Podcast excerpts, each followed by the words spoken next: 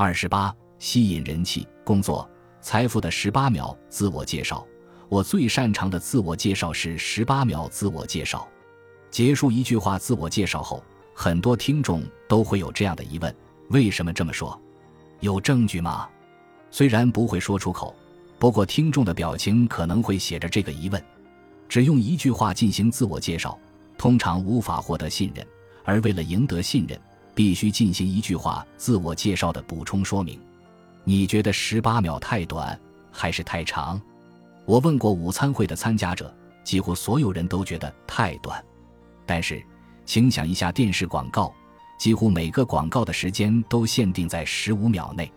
虽然电视广告会使用影像，不过也有同样是广告却没有使用影像的传播媒介，例如，广播广告只能通过声音达到目的。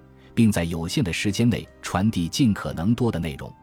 十八秒自我介绍的运用范围相当广，被要求请简短介绍自己时可以用，或者当他人说请用一分钟介绍自己时，十八秒自我介绍也能派上用场，并让人对你留下深刻印象。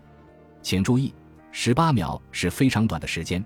如果习惯了用十八秒自我介绍，在被要求请用一分钟介绍自己时，心里会想：为什么一定要说一分钟？况且，听者不一定想听那么长的自我介绍。对于初次见面的人做的一分钟自我介绍，只有两三个人的话还听得下去；一旦人数增加，应该就会希望快点结束。正因为很多人都这么想，所以才有相应的策略。这部分会写在第五章后发之人法则中，敬请期待。很多人固执地认为自己不擅长自我介绍。一心想把自我介绍说的短一点，也有很多人希望别人早点讲完。